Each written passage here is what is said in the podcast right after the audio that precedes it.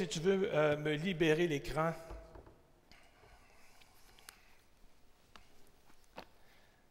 Merci beaucoup. Je vous invite à prendre place, oui, c'est bon.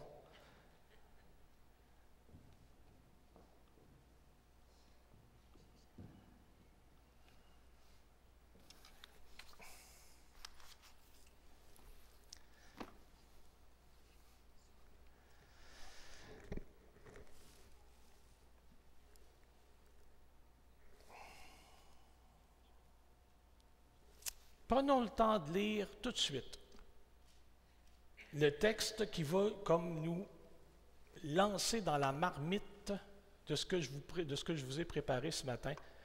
Euh, prenons le temps de lire le texte. Dans Matthieu 5, 17 à 20. Le texte de Matthieu 5, 17 à 20.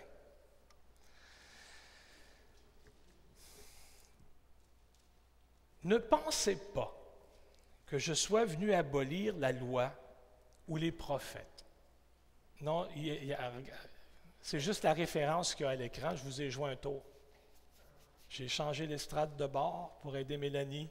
Là, je vais juste mettre la référence. Mais le texte, si vous n'avez pas votre Bible, prenez le temps d'écouter.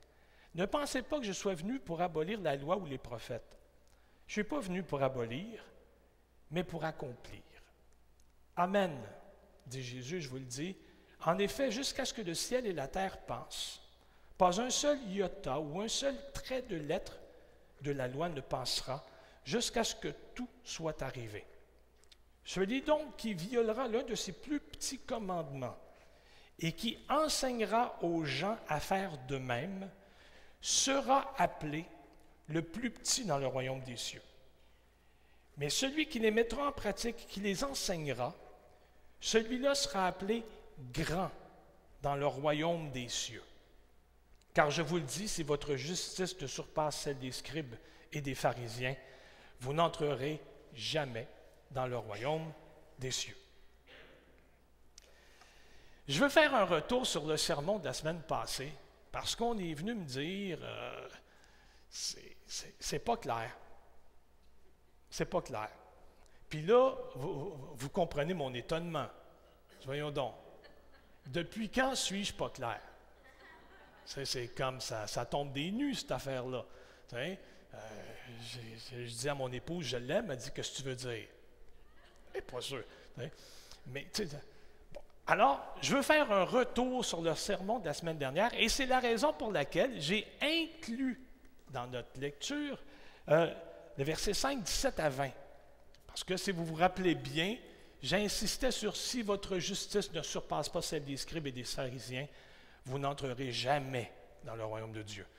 Puis là, on a parlé de la colère et on va le refaire encore ce matin. Puis ce n'est pas le même sermon que la semaine dernière. J'espère qu'il va préciser ce que je voulais dire la semaine dernière en utilisant Matthieu, le texte de Matthieu, qui va m'aider à être clair. OK? Parce que les, les gens ont dit, et où la grâce dans ça? je fais quoi, moi? Je suis fini. Sur ça, je dis, bien, mon sermon était très clair. Si vous avez compris que vous étiez fini, c'est l'idéal. Hein? Non, oubliez ça, oubliez ça. Je reviens sur mon sermon pour deux raisons. La première, c'est qu'il faut comprendre ce que Matthieu rapporte, ou si vous préférez, faut comprendre ce que Jésus est après faire. Vous avez entendu mais moi je vous dis. Il faut comprendre ce que Jésus dit. Pourquoi? Parce que la même structure va revenir six fois dans le texte. C'est ce que nous autres, on appelle, les pasteurs ou les théologiens, c'est ça qu'on appelle les antithèses. Vous avez entendu, mais moi je dis. Donc, six petits discours que Jésus va faire. Puis on va les faire les six. On est masochiste à ce point-là. C'est que si on ne comprend pas le premier, on est fini pour les autres. OK? Ça fait que si après ce matin, je n'ai pas réussi mon coup, on oublie les cinq autres. OK? Bon. Ça qu'il faut, comprendre la structure. Hein? Puis deuxièmement, c'est parce que faut, faut le refaire comme faut. Parce que c'est Dieu qui parle à l'Église. OK, c'est Matthieu qui reprend des paroles de Jésus, puis il parle à son public alors que Jésus parlait à un autre public, le monde derrière le texte, le monde du texte. OK, c'est correct. Mais en réalité, là, comme croyant, c'est Dieu qui parle à l'Église. Puis selon lui, pour Dieu, c'est important. Parce que comprendre ça, c'est ton entrée dans le royaume des cieux. Si, on comprend ça, c'est la clé pour rentrer dans le royaume des cieux. C'est pour ça que j'ai dit, je vais prendre mon temps, puis je vais retaper sur le clou d'un autre angle. Hein? En utilisant le plus possible Matthieu, ça va peut-être nous, je vais peut-être être plus clair. Hein? Le but de Matthieu dans son évangile, ce n'est pas compliqué. C'est la sanctification. Vous allez dire, oui, mais toute la Bible vise la sanctification. Oui, chacun à sa manière. C'est ça qui vise. Édifier l'Église, édifier le corps de croyants, faire en sorte qu'on soit moins nono ce soir qu'à matin. C'est ça le but. OK? Donc, Matthieu, il écrit à des Juifs, des Juifs qui sont chrétiens comme lui, puis qui croient que Jésus est véritablement le Messie, le Christ, le Fils de David, le Fils de Dieu. Donc, ce sont des gens qui reconnaissent leur, adoption, OK? Puis qui ont un désir, vivre comme des disciples. Matthieu, il est super fort, ses disciples. Je suis moins fort sur le disciple. Dans le mot moderne, maintenant, on dit est-ce que ton Église fait du disciple-là? Oui. Est-ce qu'on fait du disciple-là? Bon. Moi, je suis plutôt fort sur enfant de Dieu. Fils, fille de Dieu. Puis, certains vont faire une distinction. C'est-à-dire que tu peux être un enfant de Dieu. Ah, c'est super beau ça. Mais es-tu un disciple? Est-ce que tu es un enfant obéissant? Moi, je me dis que si tu es un enfant obéissant, tu es quasiment mieux qu'un disciple qui suit un maître. Tu es un fils, tu une fille qui suit le Père. C'est plus proche, je trouve. moi, j'ai eu des étudiants au collège, j'ai eu mes filles. J'ai eu plus de fun avec mes filles qu'avec mes étudiants. Ils étaient plus dans le coup. Hein? Il y a une différence. Il y a certaines églises, je dis, qui vont faire une différence entre un enfant et un disciple. Moi, je ne la fais pas. En ce sens que si, si Dieu, c'est ton Père, puis si tu entretiens une relation affectueuse avec ton Père, tu aimes ton Père, tu ne veux pas décevoir ton Père, tu es proche du cœur du Père, tu vas faire ce qu'il te demande, comme Jésus l'était, comme Jésus l'a fait. Jésus a dit, le Père agit, moi aussi j'agis. Vous ne comprenez pas, alors vous ne comprenez pas le Père. Mais si vous reconnaissez que le Père agit en moi, c'est OK, c'est bon. Vous me suivez? Ah, c'est Aaron. Rien de moins. Alors, pour moi, il n'y a pas de différence entre un enfant et un disciple. Ça se peut hein, que certains disent il y a des gens qui se comportent comme des enfants de Dieu, puis qui ne sont pas si tant impliqués dans l'Église que ça. Hein. Si tu veux revisiter tes priorités comme enfant de Dieu, comme fils, fille de Dieu, ce serait peut-être le temps. on, finit 2019, là. Semaine prochaine, c'est 2020. J'en discutais avec un monsieur la semaine passée, avec Jocelyn la semaine passée. Je disais, on pensait-tu se rendre là, 2020?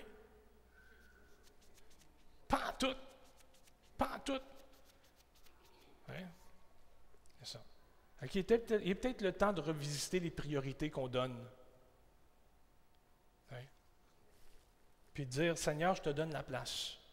Puis comme Dieu aime l'Église, bien, considérer me trouver une Église locale, puis m'y impliquer, puis m'y investir. Parce que l'Église aussi est dans le plan de Dieu, autant que chacun des individus, on se trouve dans son plan aimer ce que Dieu aime. Toujours est-il. Il écrit à des Juifs chrétiens qui, comme lui, croient que Jésus est véritablement le Christ, fils de David, fils de Dieu. Il écrit à des gens qui reconnaissent leur adoption, qui sont devenus enfants de Dieu, qui sont passés des ténèbres à son admirable lumière et qui désirent maintenant vivre comme des gens proches, comme des disciples de dire Matthieu. Autrement dit, Si tu es un disciple, tu n'as qu'un maître. Tu n'en as pas deux, tu n'en as pas trois, tu n'en as pas quatre, tu en as un. Tu as un maître. Puis c'est lui que tu dois suivre. Tu ne dois pas adapter ton maître à tes convictions. Tu dois réformer tes convictions à son enseignement. C'est ça que tu fais. Puis le maître, évidemment, nous, il nous dit qu'il va nous faire, qu'il va nous renouveler dans notre intelligence, qu'il va nous faire marcher à sa lumière. C'est clair jusque-là? Matthieu écrit à des disciples qui ont un cœur semblable au nôtre, un cœur qui veut aller plus loin, un cœur qui veut honorer Dieu, un cœur qui n'aime pas déshonorer Dieu. Même sorte de monde. Matthieu 5, 20 maintenant. Car je vous le dis, si votre justice ne surpasse pas celle des scribes et des pharisiens, vous n'entrerez jamais dans le royaume de Dieu. Donc, qu'est-ce que Dieu nous dit en Matthieu 5, 20? En Jésus, le Père présente la justice des disciples. Voici de quelle justice vous devez vivre. Juste avant 5.20, Jésus disait, moi je ne viens pas pour abolir, je viens pour accomplir. Puis celui qui enseigne à faire moins va être appelé petit dans le royaume de Dieu. Celui qui enseigne à faire ça, puis à se donner à fond, va être appelé grand dans le royaume des cieux. C'est bon? ne peut pas être plus clair que ça, là. Il n'y a personne de mis à porte. Il y en a des petits, puis il y en a des grands. C'est bon? Alors, c'est ça qui doit mener votre vie. La fidélité ou la fidélité des, des, représentants de Dieu, des disciples, est exprimée dans la loi, puis ça doit surpasser la lecture qu'en font les scribes qui sont des spécialistes de l'interprétation de cette loi-là, puis ça doit dépasser les pharisiens qui sont des modèles de justice. Là, soudainement, il y a des nuages. les, nuages passent. Et c'est pour ça que Jésus va donner le premier exemple. Mais avant d'abord... Non, je pense que je vais suivre mon texte. OK? Matthieu 5, 21, 26, dans les exemples que Jésus donne, son souci. Vous avez entendu qu'il a été dit aux anciens. Dieu a donné la parole à Moïse, puis Moïse a donné la parole aux anciens. C'est de ces anciens dans le temps de Moïse qu'on parle. OK? Tu commettras pas de meurtre. Celui qui commet un meurtre va être passible de jugement. Mais moi, je vous dis, là, ça, c'est Jésus qui a entendu le Père parler, puis qui le dit à l'Église. Hein? Moi, je vous dis, quiconque se met en colère contre son frère sera passible de jugement. Celui qui traitera son frère de tête creuse ou de raca sera passible de sanédrin. Celui qui le traitera de fou sera passible de la géhenne, de feu. Si donc tu vas présenter ton offrande sur l'autel, puis que là, tu te souviennes que ton frère a quelque chose contre toi, laisse-la ton offrande. Laisse-la devant l'autel, puis va d'abord te réconcilier avec ton frère. Puis, présente ton offrande. Arrange-toi vite avec ton adversaire pendant que tu es encore en chemin avec lui, de peur que l'adversaire ne te livre au juge, le juge au garde, et que tu sois mis en prison. Amen. Je te le dis, tu ne sortiras pas de là avant d'avoir payé jusqu'au dernier sous. En fin de compte, Jésus va apporter deux illustrations, l'offrande à l'autel puis l'entente à l'amiable, qui vont servir de commentaire à la béatitude, plus haut dans le chapitre, qui dit Heureux les doux. On dit tout le temps, mais c'est quoi un doux? Puis là, on va chercher dans le dictionnaire. Ben, habituellement, on a juste à lire au bout du texte, puis là, Jésus dit, un doux, c'est ça que ça fait. Un doux, ça cherche la réconciliation. Ça cherche les ententes à l'amiable. Ça évite le pire. C'est ça que ça fait un doux. Hein? Dans toute les discours, des petits discours de Jésus, les antithèses, les six petits discours de Jésus, il y a comme un fil d'Ariane, il y a comme un lieu commun. Puis le lieu commun, c'est pas compliqué, c'est, c'est l'amour. Aimer le prochain. Dans tout ce qui va suivre, c'est ça qui paraît partout. Entends-toi avec ton prochain. Aime ton voisin. Dans le premier exemple, Jésus va parler du sixième commandement, puis il va parler du meurtre. Tu tueras pas. Tout le monde est d'accord? OK. Oh, il y en a qui ne sont pas sûrs. Des noms en tête. bon. Jésus dit, tu tueras pas. Puis Jésus, au lieu de faire des études de cas pour voir si un meurtre peut être justifié dépendant des circonstances ou non, hein? y a-t-il des intentions derrière le geste? C'est-tu non en passant? un accident. Jésus, il ne fait pas d'études de cas, là. OK? Il ne fait pas des, preuves circonstancielles. Non, non, non. Un meurtre, c'est un meurtre. Il se passe en jugement. C'est le jugement après ça qui décide de. Tu ne tueras pas.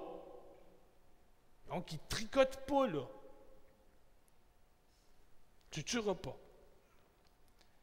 Jésus va donc passer de cet avertissement-là à un autre qui a libre cours au, milieu des disciples. C'est celui de la colère. Jésus va donc avertir que la colère entre les membres de la famille, si ton frère a quelque chose contre toi. Donc la colère entre les membres de la famille réclame un acte de réconciliation. Si tu fais quelque chose d'important, puis qu'il devient l'idée que quelqu'un, quelque part, pourrait t'en vouloir, urgence, réconciliation. Tu dis, non, mais ce que je fais là, c'est important, là. Non, non, non, non. Urgence, réconciliation. Tu sais, on dit tout le temps, j'aimerais tellement ça, être sensible à l'esprit. J'aimerais tellement ça, être sensible à l'esprit. Puis quand l'esprit parle, on dit qu'on est occupé. C'est que si vous voulez. Hein? Quand tu es après travailler, c'est urgent, là, puis que soudainement, la chaîne de montage, il y a quelque chose qui te dit T'as écrasé l'orteil à Robert? Non. Ça, ça veut dire qu'à pause, je vais y envoyer un texte. Robert, j'ai pensé à toi. J'ai fait quelque chose qui t'a offensé. Là, je te présente mes excuses. Je te rappelle à soir. après ça, tu finis ton bain et ton café. Puis après ça, tu retournes faire ton quart de travail. Urgence, réconciliation. Quand soudainement, il y a comme une intuition, il y a une conscience, il y a quelque chose qui trotte dans ta tête. Hmm, je pense que je vais écrire un mot. C'est ça que ça dit. Dans les statistiques, c'est drôle, hein, parce qu'on parle de colère, puis on dit ton frère. Dans les statistiques, la majorité des temps, quand ce n'est pas le crime organisé, c'est dans la famille que ça se passe. C'est dans la famille que ça se passe. à Noël, aux anniversaires, alors qu'ils sont là. Je J'irai pas, le beau-frère va être là. Ah non, je ne vais pas, va être là. Ah, je ne peux pas. Urgence, réconciliation.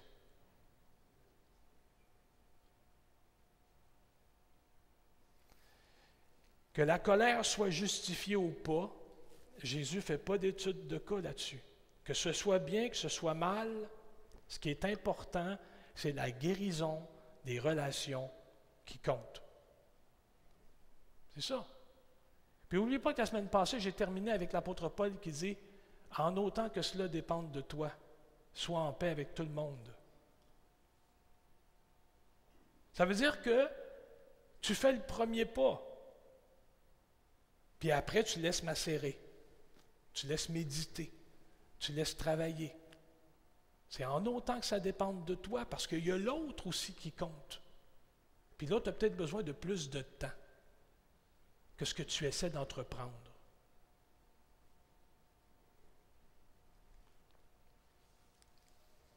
La grâce dans tout ça. Matthieu va faire une grande place dans son texte à l'éthique. Hein? Dans son évangile, Matthieu va insister sur les comportements. comme je vous l'ai dit, il parle à des disciples, il parle à des gens qui, comme lui, sont juifs devenus chrétiens, des judéo-chrétiens, ou appelez ça comme vous voulez, des juifs messianiques. Ce n'est pas le propos ce matin, mais il parle à des gens qui ont le même cœur que lui, qui viennent sensiblement de la même place. Comme dans les livres de l'Exode et du Deutéronome, lui va faire une grosse place à l'éthique. Pourquoi? Probablement parce que dans son Église, les judéo-chrétiens ont commencé à valser avec les ordonnances puis leur vie chrétienne. Puis ils ramènent à l'ordre. C'est ça qu'il fait. Pour lui, être un enfant de Dieu, être un disciple, ça demande une obéissance radicale aux enseignements de Jésus. Il ne faut pas faiblir là-dessus. Puis pour répondre à la question, oui, mais la grâce dans ça, Matthieu va répondre tout simplement à ceux qui veulent se conformer. Regardez ce que Jésus dit. Mais ne pensez pas que Jésus exige la perfection. Parce que c'est pour ça qu'il est venu. Et c'est ça qui est étonnant dans le texte de Matthieu. Hein? Les disciples, dans le texte de Matthieu, sont pas parfaits. Alors Matthieu va établir un modèle, un procédé, si vous voulez, qui va réconforter tous ceux et celles qui vont vouloir dans leur cœur décider de suivre Jésus.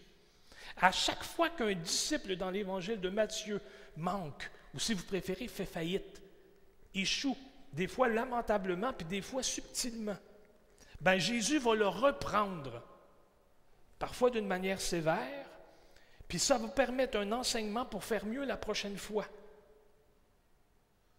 Parce que l'individu qui a fait faillite, l'individu qui a manqué son coup, dans le texte de Matthieu, n'est jamais discarté.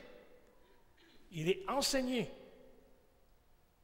pour qu'il fasse mieux la prochaine fois. Autrement dit, pour Matthieu, Jésus restaure le disciple qui se repent. Parce qu'oubliez pas, c'est quand même lui qui, à la fin de l'Évangile, va les envoyer en mission.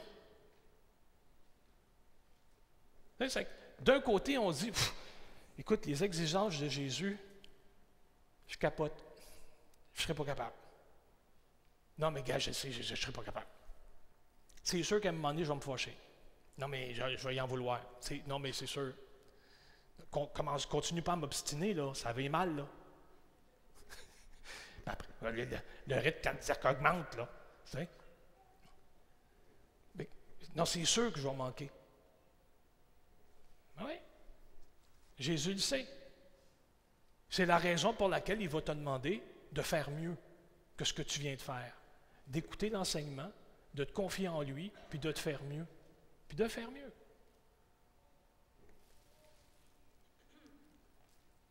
Jésus, dans la fin de l'évangile de Matthieu, les disciples seront envoyés en mission dans les nations pour faire des comme eux, pour faire des disciples.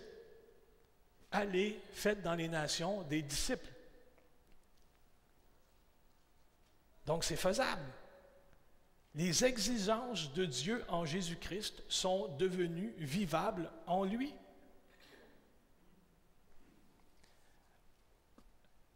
Un exemple d'un endroit où les disciples sont repris sans que ça paraisse. À la multiplication des pains. Vous vous souvenez de l'épisode? Toute la foule a suivi, sont sur le flanc de montagne, comme sur le Mont-Royal à Saint-Jean-Baptiste. Puis là, il y a toute une génération qui ne s'en souvient pas. Mais néanmoins, c'était là, OK? Sur le Mont-Royal. Toute la gang était là. Puis là, le soir commence à tomber, la petite brunante. Tout le monde se met une petite laine. Et puis là, Jésus dit, des disciples viennent voir Jésus, puis il dit, OK, la soirée est assez, est assez tard, ça, ça, a assez duré, les gens y ont faim, il faut les renvoyer.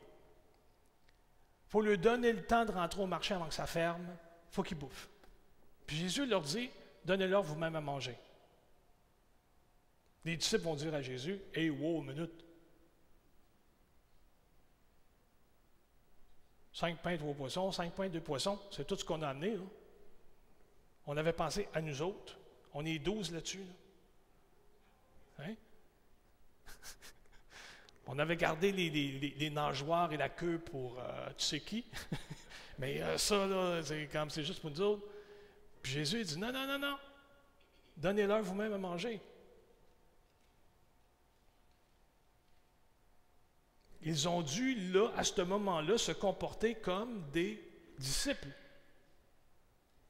Faire ce que le maître venait de demander. Puis le maître avait décidé que la soirée finissait pas là. Elle, continuait. OK? Quand dans le texte de Matthieu, ça dit Soyez pas comme les scribes ou comme les pharisiens qui aiment à prier dans les places publiques. Il parle aux disciples. Matthieu parle à ceux et celles qui ont un cœur comme lui. Pourquoi est-ce qu'il leur dit ça? Parce qu'il avait peut-être tendance à devenir pharisien à suivre un autre modèle de justice. Puis Jésus dit, faites pas ça. Vous autres, faites pas comme ça. Cherchez pas les premières places. Quand vous êtes invité à un endroit, cherchez pas le premier banc tout de suite ou la place d'honneur. Vous risquez d'avoir l'air fou. Tu dis, non, mais je connais le marié, c'est mon chum. Tu au primaire avec. OK, il a 45 ans, c'est son mariage, mais néanmoins, au primaire, il se souvient de moi, là. Tu t'assois en avant. Hein? À la table des convives, la table d'honneur. Hein? Jésus le dit, il dit, tu risques d'avoir l'info, mon homme, parce que peut-être que le marié a dans son cœur une plus grande place à celui que tu ne connais pas. Puis il va te dire, ah, t'es, euh, qui, toi? C'est ma mère qui t'a invité. Ma mère a pensé que j'étais en coach avec toi. Voyons donc, toi. Va crâne. Tu sais? Bon. Pas comme ça que le marié va y dire. Mais vous comprenez le principe. Autrement dit, Matthieu ramène à ses disciples ou à des gens qui sont comme lui, là, disciples de Jésus, les paroles du Maître en disant Agissez pas comme ça. Le Maître nous l'a dit. Il ne faut pas faire comme les autres. Il faut faire comme lui, il veut. Celui qui enseigne moins que ce que Dieu demande sera appelé petit. Celui qui enseigne tout ce que Dieu demande sera appelé grand. Mais il doit se comporter comme s'il n'était rien, parce que c'est Dieu qui élève. Vous suivez? C'est tout ça le texte de Matthieu. Tu ne serais jamais capable de contenir ma colère, je ne pourrais pas vivre une vie sans colère, voyons donc. Ce n'est pas moi qui contrôle ça. Jésus le sait. Alors il va dire, fais une grande place dans ton cœur à la réconciliation, à la réparation. Tu ne peux pas empêcher l'autre. Tu peux travailler à l'autre. Tu ne peux pas empêcher ça, mais tu peux travailler à l'autre, par exemple. C'est-tu plus clair?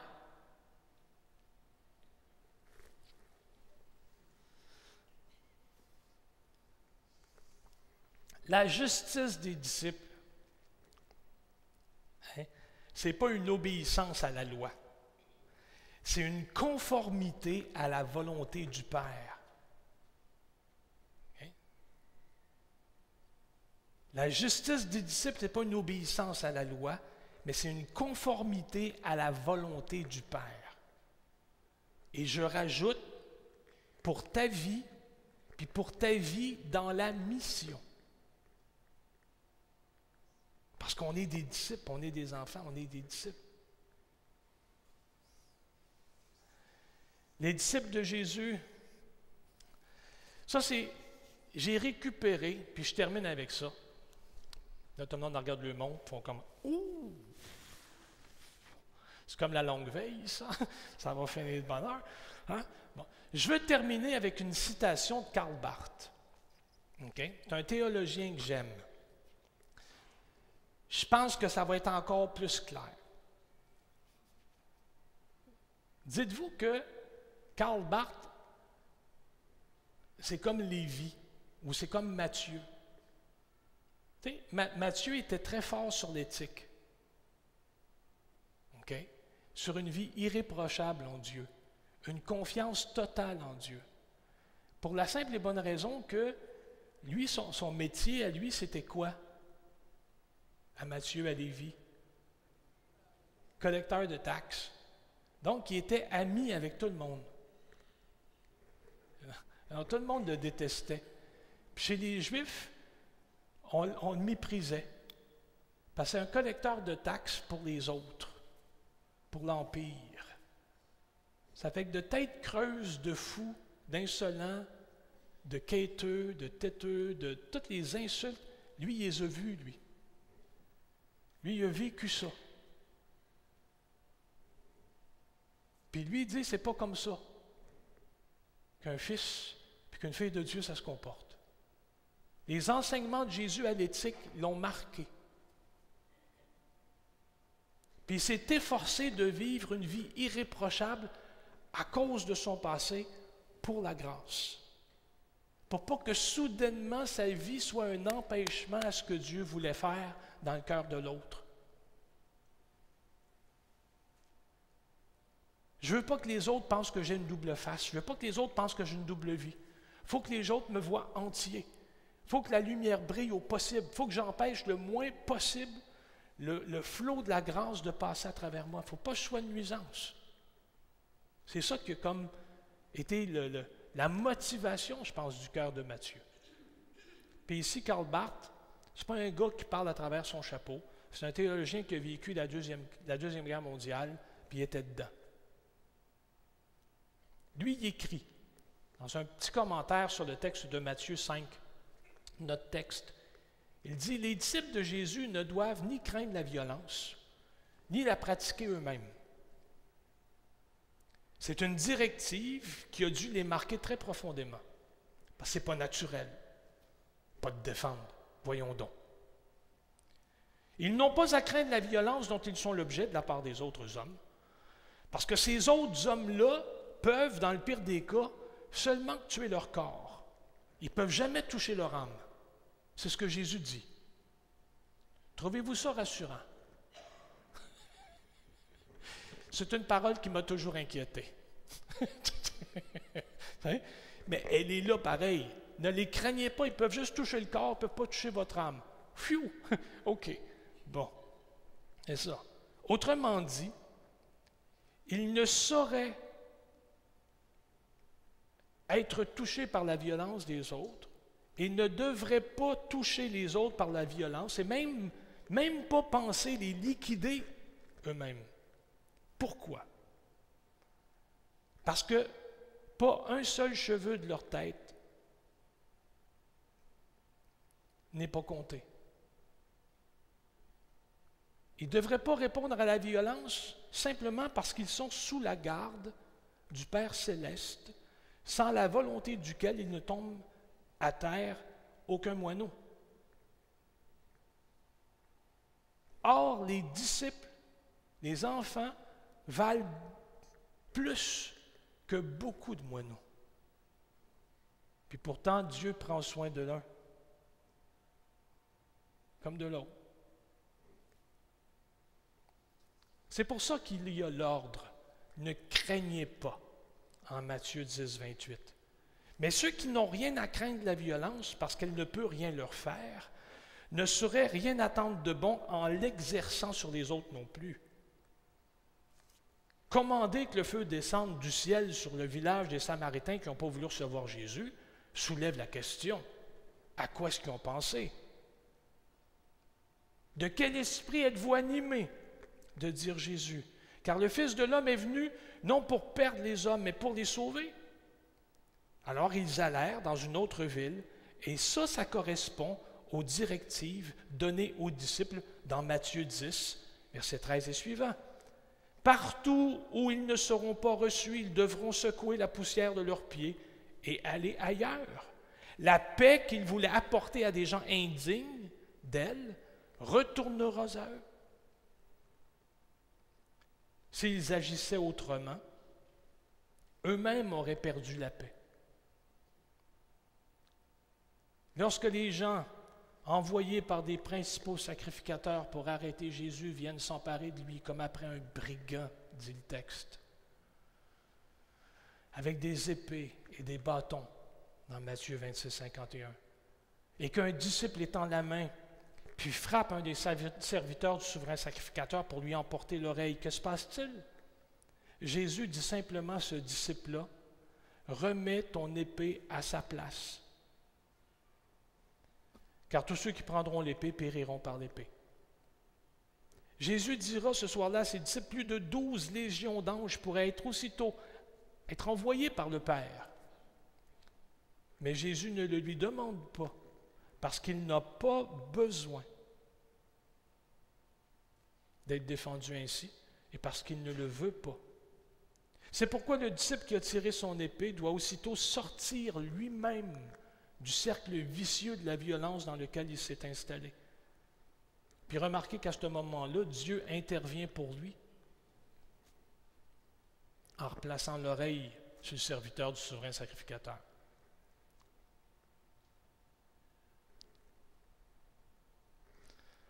Moi, à place de Jésus, j'y aurais collé dans le front, mais euh, Jésus lui a mis à bonne place, sur le bon sens. L'usage de la violence ne commence pas seulement par le meurtre. Il est déjà dans le fait de se mettre en colère contre son frère, de l'appeler tête creuse, de le traiter d'insensé, puis de lui faire un procès. Le disciple de Jésus va donc renoncer à tout ça. Comme aussi, est-il besoin de dire, il va renoncer à rendre coup pour coup pour défendre son honneur et ses biens. En lisant le texte du théologien, je me disais, il ne sait pas de quoi il parle. Non, il sait de quoi il parle, parce qu'il a été mis en exil par Hitler. Il a tout perdu. Il a été errant et voyageur sur une terre qui était désolée, désolante. En plein milieu du chaos, lui a vécu ça. Il a été l'aumônier des soldats alliés, puis il les a vus mourir. Quand il dit le disciple de Jésus renonce aussi à rendre coup pour coup pour défendre son honneur, il n'y a pas besoin de ça. La semaine dernière, j'ai terminé avec le texte où on disait c'était à Dieu la colère. Et c'est lui qui va, c'est lui qui va sévir, c'est lui qui va agir, parce qu'il sait comment agir. Si je vous demandais ce matin de résumer ce que Jésus essaie de dire,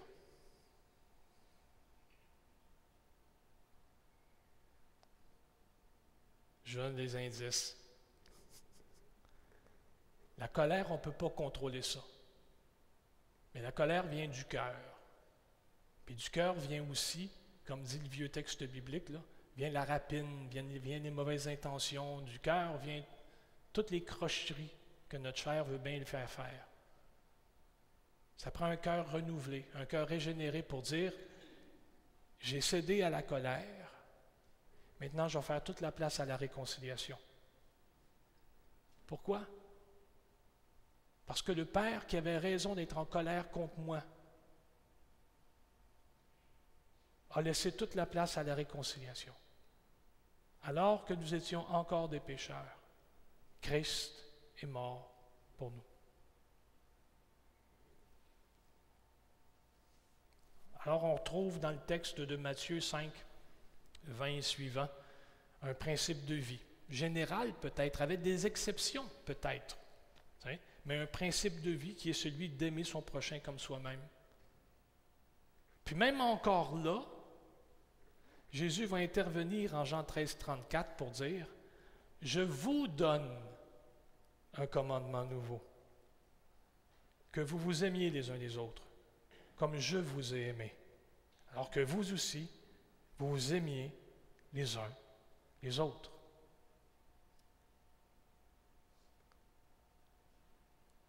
Car c'est ainsi que les gens sauront que vous connaissez le Père, si vous avez de l'amour les uns pour les autres.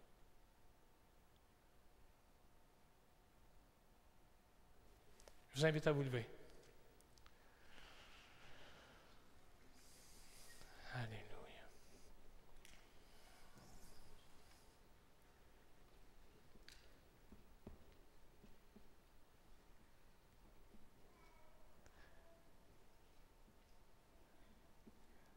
Ça n'a absolument pas rapport avec le sermon de ce matin.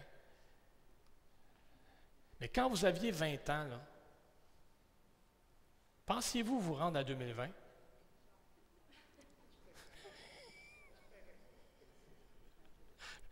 Hein? Une chance que Dieu a des plans pour nous autres. Hein? Parce qu'on ne voit pas loin, nous autres. Et qu'on ne voit pas loin. Allez, pensons nos têtes et prions. Seigneur Dieu, merci pour ta présence ce matin.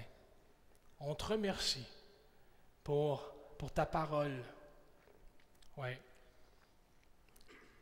Seigneur, une parole qui est fondée sur l'idée que tu es bon.